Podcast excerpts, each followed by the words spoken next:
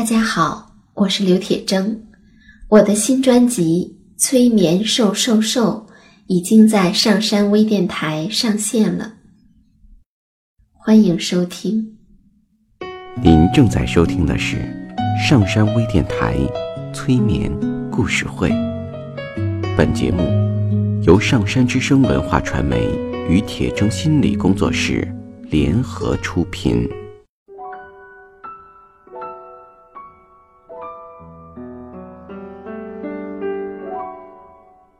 你好，我是铁铮，欢迎你和我一起走进催眠的世界。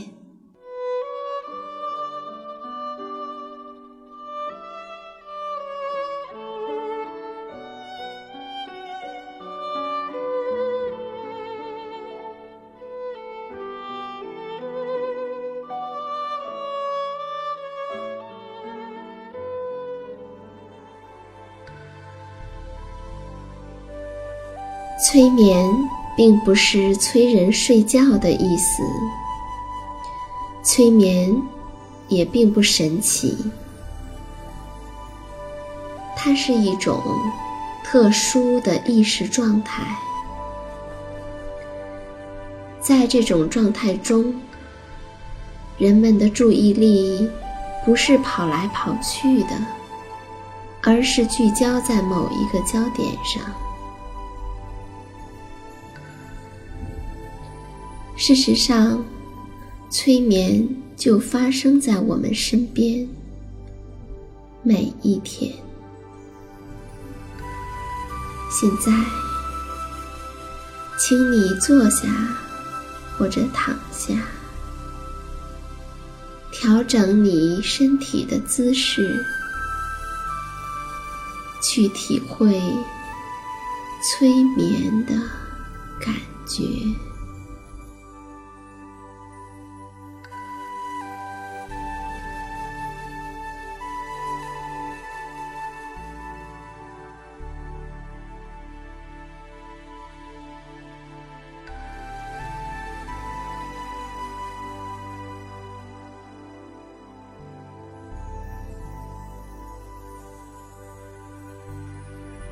现在，想象你站在阶梯上，准备往下走。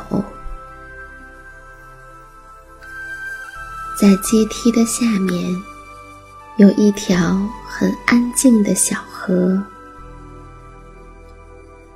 在河边，靠着一条很安全的小船。这个阶梯一共有十级，我会引导你一级一级的往下走，每往下走一级，你就会离你的内在更加靠近。会感觉到更加的轻松。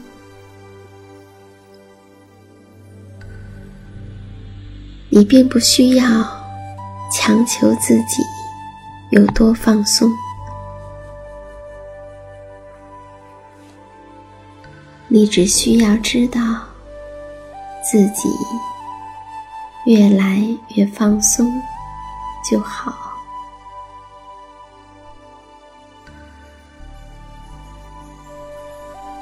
好的，那我们现在开始。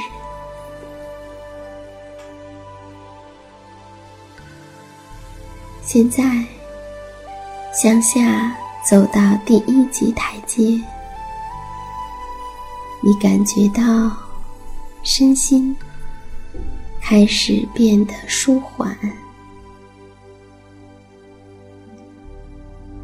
向下。走到第二级台阶，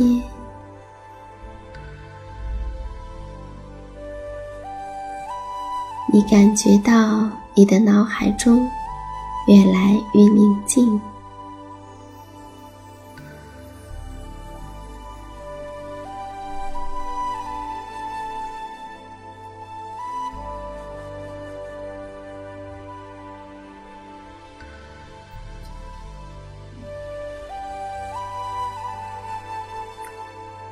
继续向下，来到第三级台阶，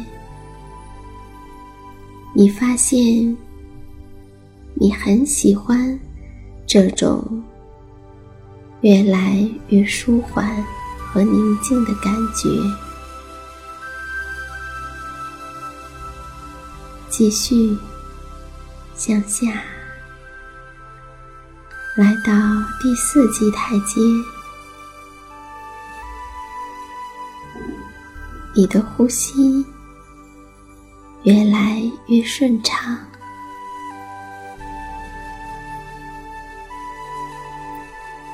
每一次吸气的时候，都会把一种。非常舒服的感觉吸进来，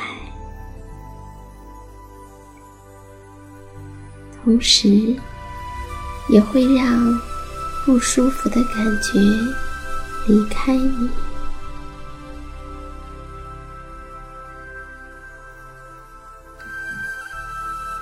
继续向下来到第五级台阶。你现在觉得更放松了。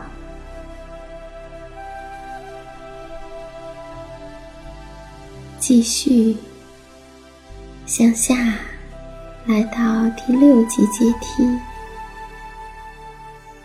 你感觉到一些压力和束缚，似乎在慢慢的离开你的身体。继续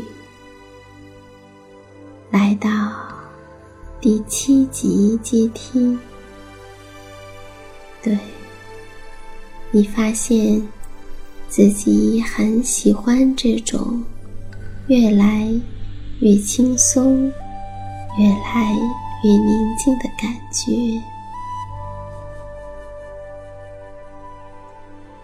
继续向下。来到第八级阶梯，你越来越接近那安静的小河，而你的心里也越来越充满安全与宁静的感觉。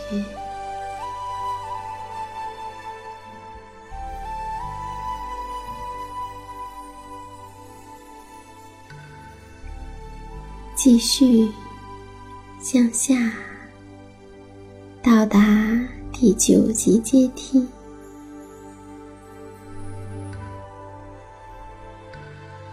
继续向下，到达第十级阶梯，带着舒缓和宁静的感觉。你来到了小河边，你上了那条安全的小船。如果你感觉到自己似乎没有那么的放松，那么的宁静，也没关系。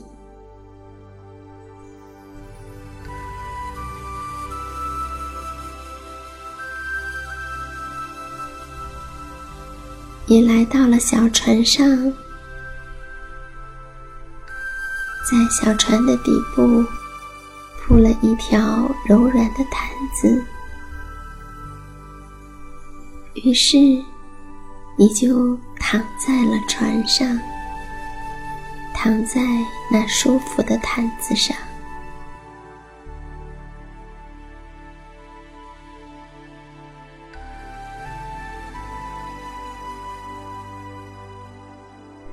现在，你徜徉在小河中，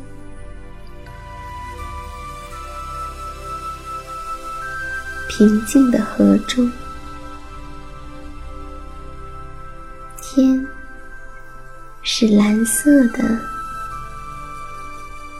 时而飘过片片的白云。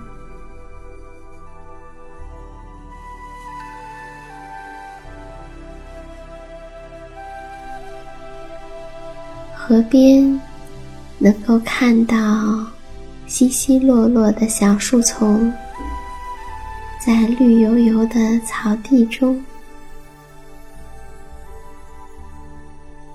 或许你还能够看见悠闲的牛、羊，或者你还能够看到在天空中。有鸟儿飞过，能够听到它们悠扬的鸣叫。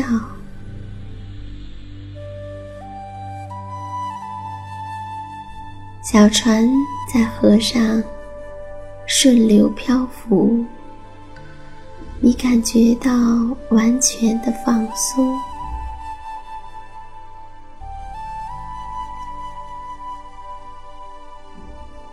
水偶尔会激起一些小小的涟漪，因此你会感觉到小船随着那涟漪轻轻的摇摆。在船的前面有几只野鸭子。在游来游去，非常的安详和自在，而你也同样感觉到安详而自在。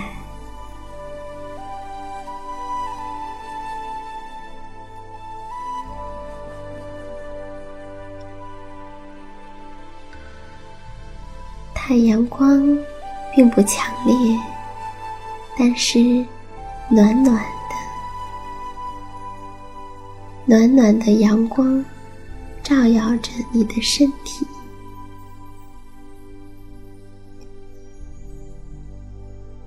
你微微的闭上眼睛，能够感觉到那阵温暖，深深的。渗入了你的全身，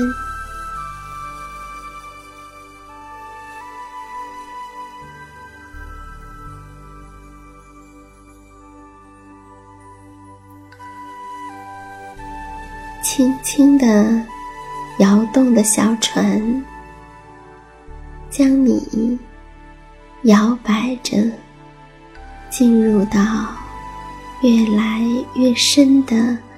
平静之中，你可以听到有小小的浪花轻轻柔柔的拍着船身，你可以感觉到细细的清风，轻柔的。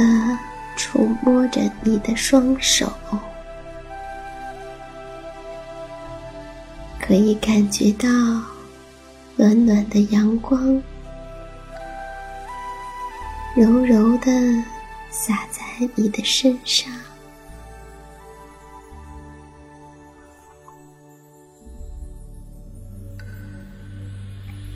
在这样舒缓和宁静的感觉里。我们来听一个故事。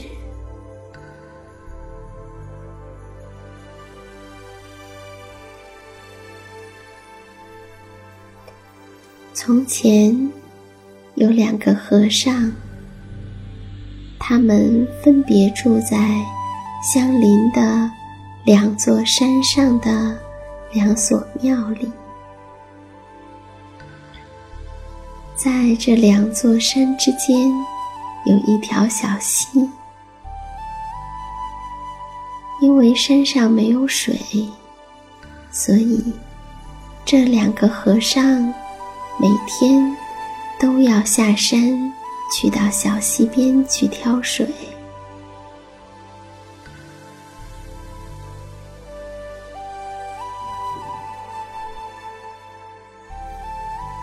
一天又一天，他们每天都会在溪边遇到，打一个招呼，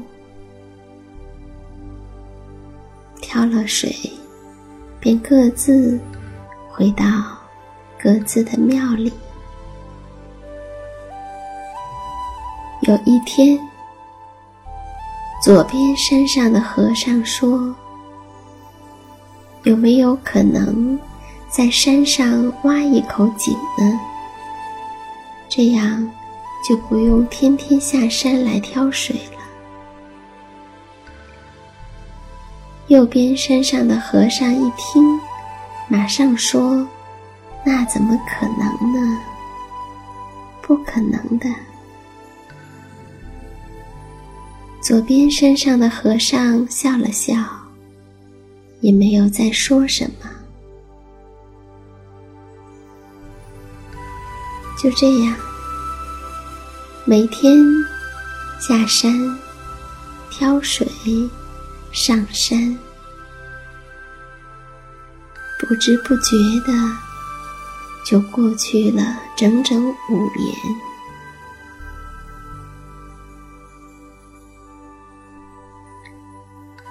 有一天，左边这座山上的和尚没有下山挑水。右边那座山的和尚心想：“他大概是睡过头了吧，也没有太在意，挑了水，自己就回去了。”可是第二天，他依然没有遇到左边那座山上的和尚。第三天。也是一样。过了一个星期，还是没有看到他下山挑水。右边这座山的和尚想，他一定是去云游了。这样，又过了一个月。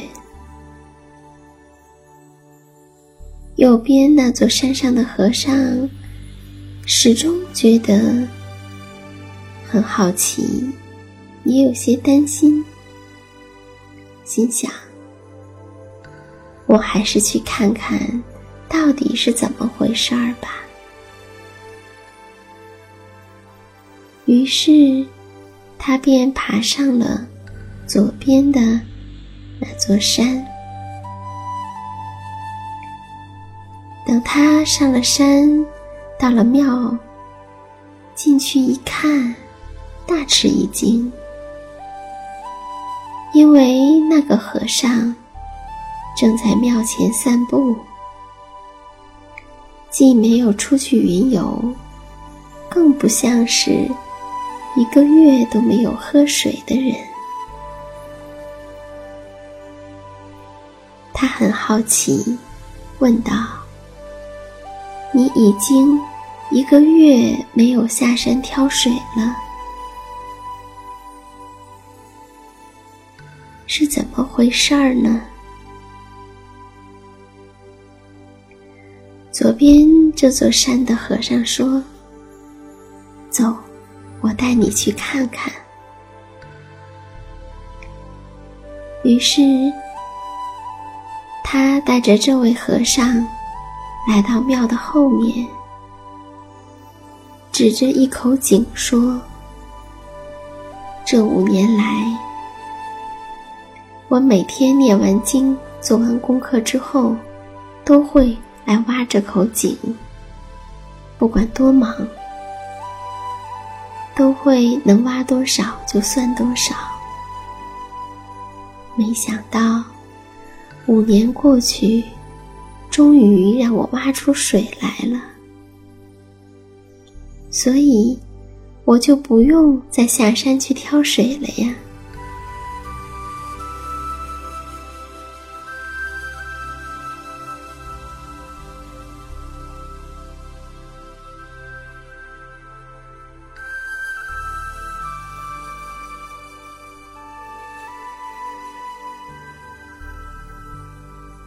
还有另外的一个故事，传说在很久、很久、很久以前，知了还不会飞。有一天，有一只知了看见一只大雁在天空中飞来飞去，感觉很羡慕，于是他就请大雁教他来学习飞翔。大雁答应了。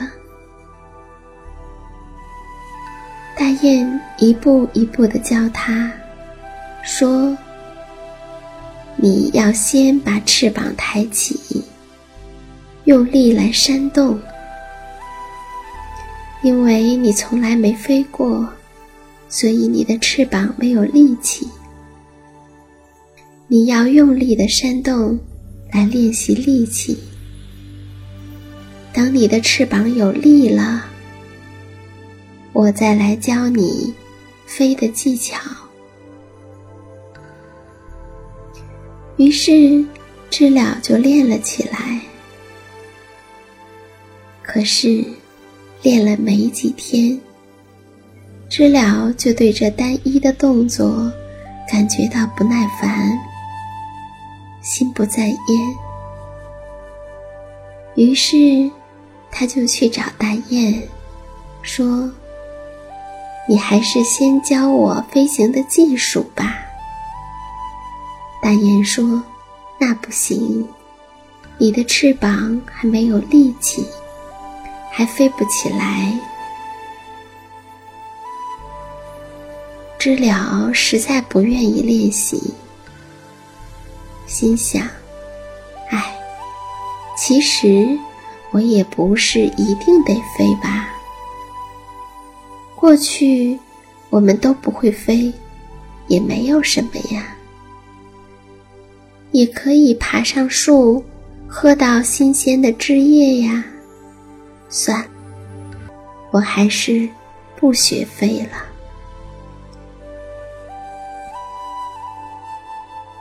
有一天，天气很热，知了艰难地爬到树上。气喘吁吁的，满头大汗。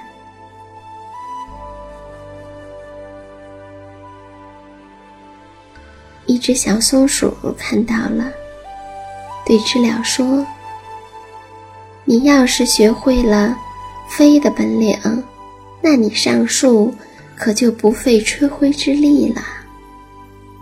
而且，你还可以飞遍整个森林。”从这棵树飞到那棵树，那多自在呀！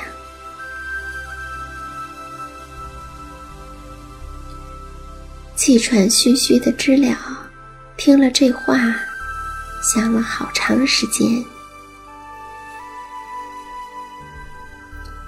那这一次，他是真的要学习飞了。他练习的非常认真。也不嫌枯燥，不怕麻烦。他起早贪黑，不怕劳累。终于，它的翅膀有劲儿了。终于，它能飞起来了。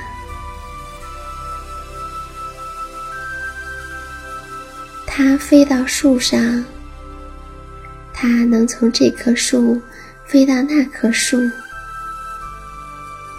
它能够飞遍整个的森林，知了非常的高兴，不停的发出尖锐的叫声。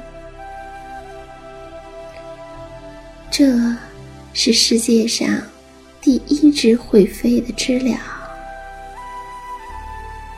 从那以后，会飞的本领就在知了的家族中。代代相传，所有的后代也都会飞了。所以，我们今天看到的飞来飞去的知了，都是它的后代呢。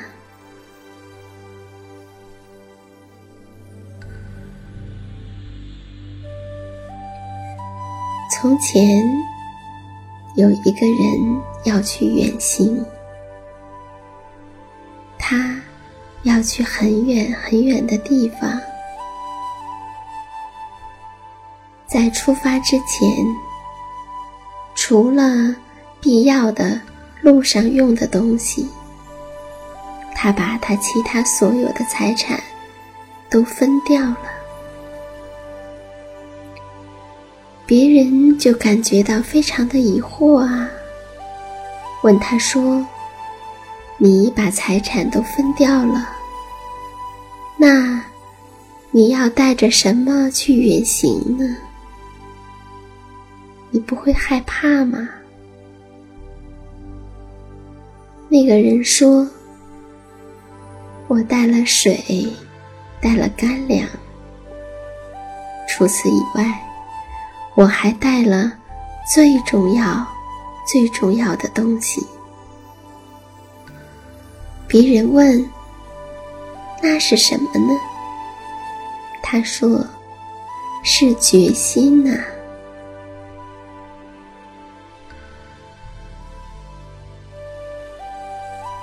带着决心，我当然就不害怕了。